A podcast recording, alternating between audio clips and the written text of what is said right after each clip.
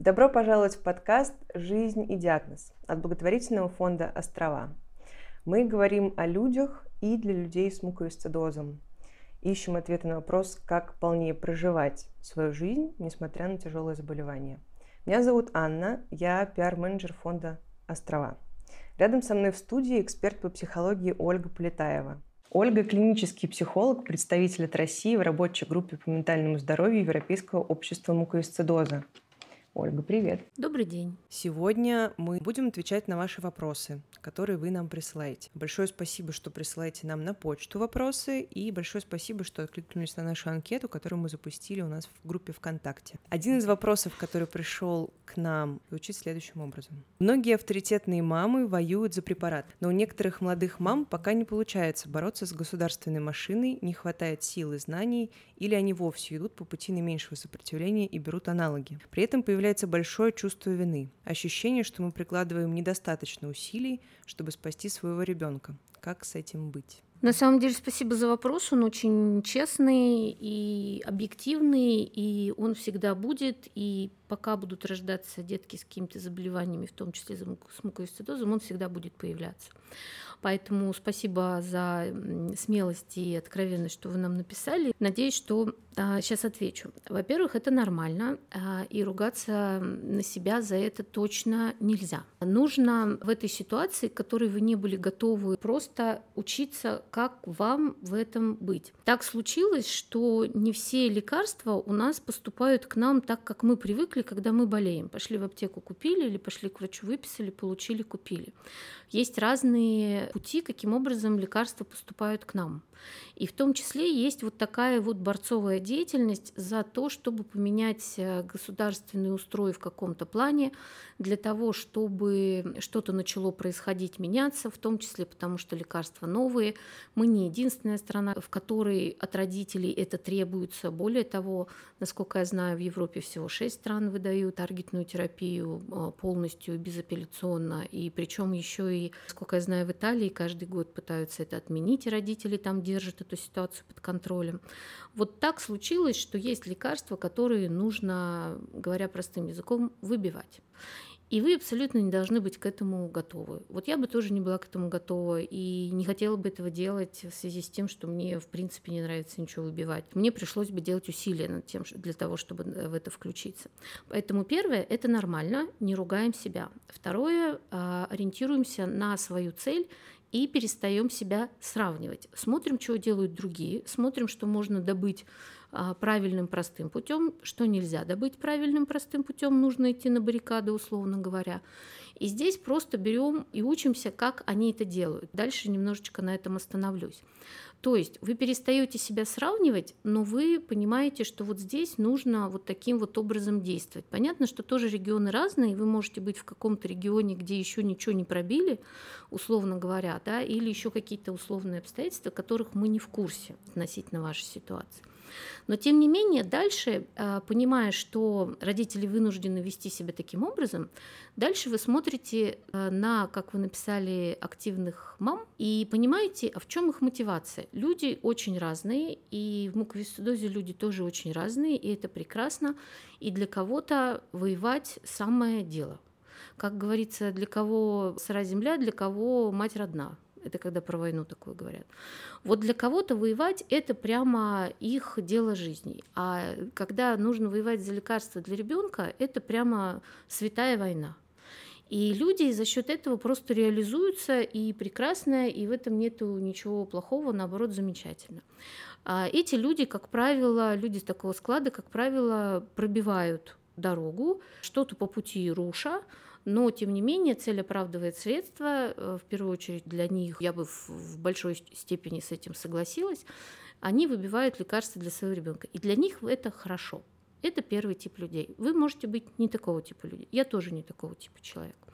Например, просто и я это не выбирала, я такой родилась, вы тоже такой родились.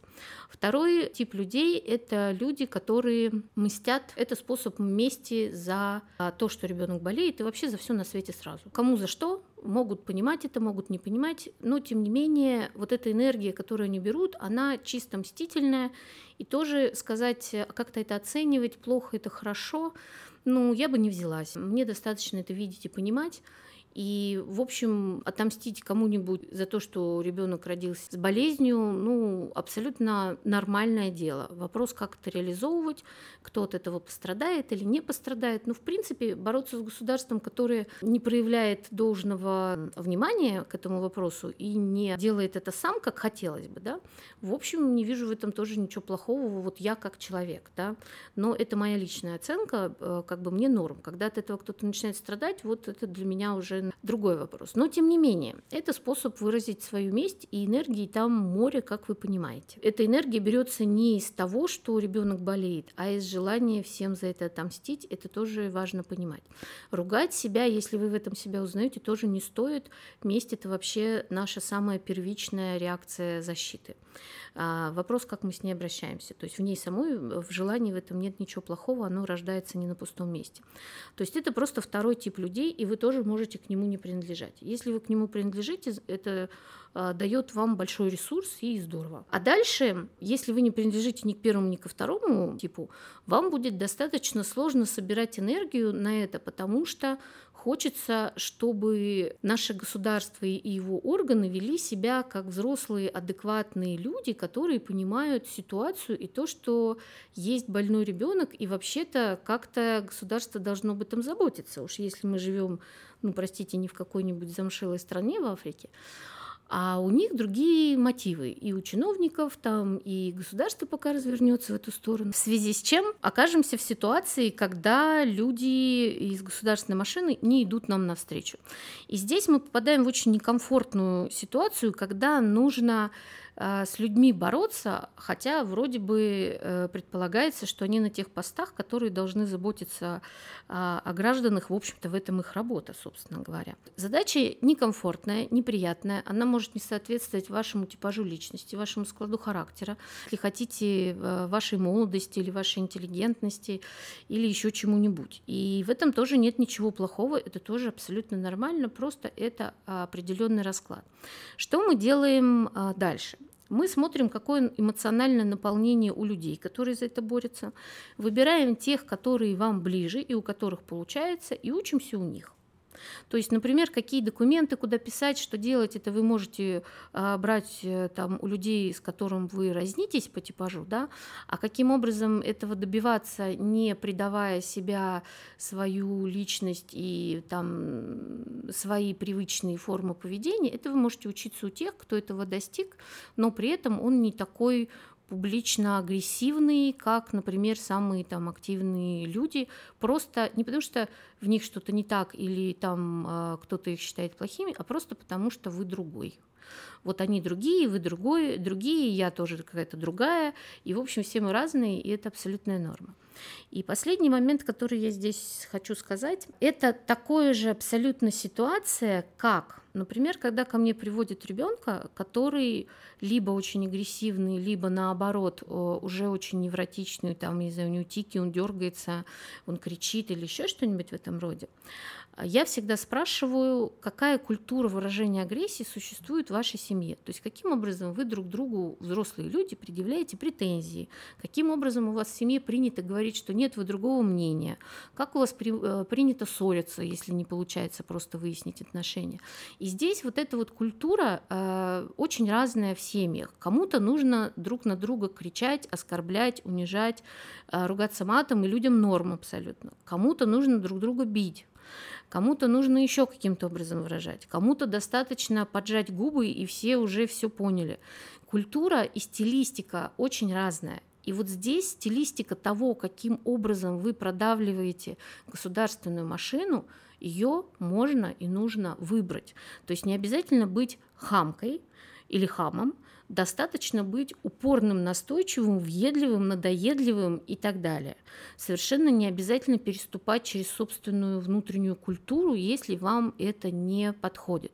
Я знаю очень много родителей, которые тихо и спокойно получают лекарства и в принципе не хотят ввязываться вот в эту а, такую публичную как бы историю, да, при том, что когда нужно, они идут на баррикады, там стоят с чем-то и так далее. Но все остальное время они проводят очень спокойно, никакой а, не пиарится за счет этого, не ищут там себе какой-то славы, не являются лидером в нашем сообществе, спокойно живут, все получают, при том, что от них это тоже требует усилий.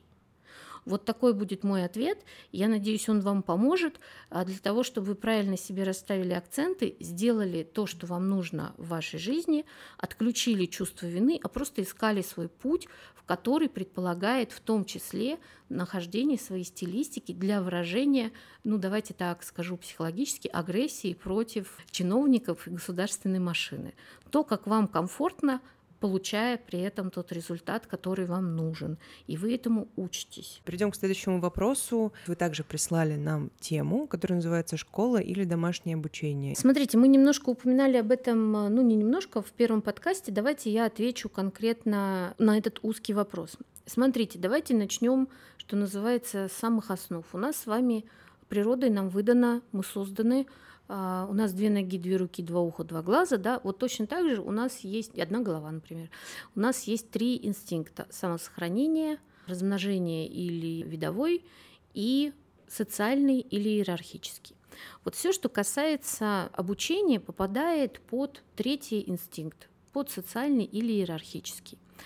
И в связи с этим, если ребенка оставлять дома и не пускать его в школу, то мы идем против этого инстинкта, потому что тогда нужно ребенку создать ну, фактически столько же социума, сколько у него может быть в школе. Второй момент здесь э, в том числе изоляция, да, то есть если мы изолируем ребенка и он целыми днями а, дома и учится, пусть даже хорошо учится, лечится и так далее, опять же мы не развиваем ему все, что основано на социальном инстинкте.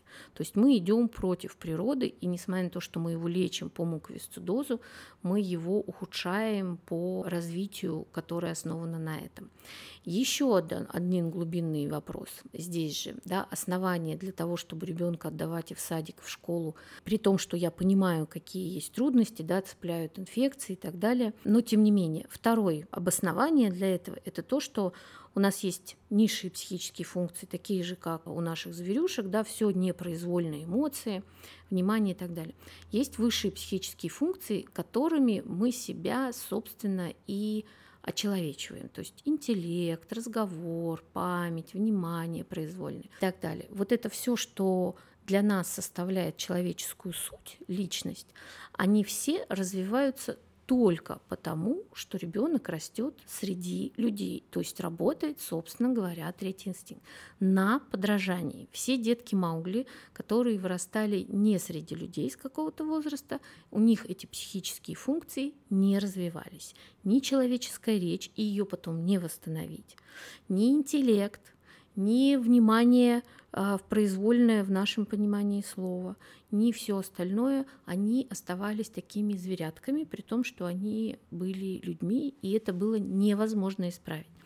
Соответственно, сказать, что если вы не отдадите ребенка в школу, у него не разовьется правильный интеллект, конечно, не, нельзя, это не так, потому что он живет в другой социальной среде. Но, тем не менее, с возрастом для формирования личности от примерно где-то вот с двух с половиной трех лет нужно, чтобы ребенок был среди, в том числе среди своего возраста.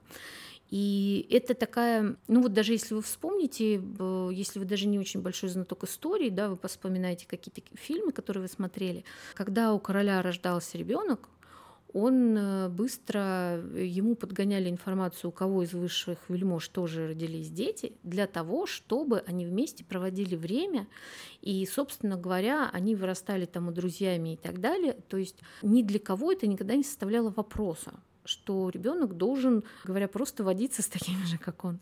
И Школа – это тоже то место, где ребенок должен бывать. Там возможны разные варианты, в том числе, например, там один день он может пропускать по справке да, для, для сниженной нагрузки. Вы можете его периодически выводить, например, на домашнее обучение, там, чтобы он посидел, вылечился, передохнул и так далее. Но вот это формирование социального окружения и себя внутри него, потому что мы очень многое формируем, в том числе в отношении к себе об других людей как об зеркало. Оно по-другому просто не происходит. В связи с чем, если только это невозможно, то, конечно, ребенку нужно отдавать в школу. Вот только если это действительно невозможно, этого, конечно, не стоит делать, потому что это уже вопрос того, что здоровье просто этого не позволяет. И сколько бы я ребят не видела, я всегда спрашиваю, ходили ли в школу или сидели дома. Сколько бы я ребят не видела, они либо все горюют о том, что они не ходили в школу, если не ходили, либо если их какой-то момент они перестали ходить в школу, для них это огромная травма, это горе, и с этого момента их жизнь течет по-другому.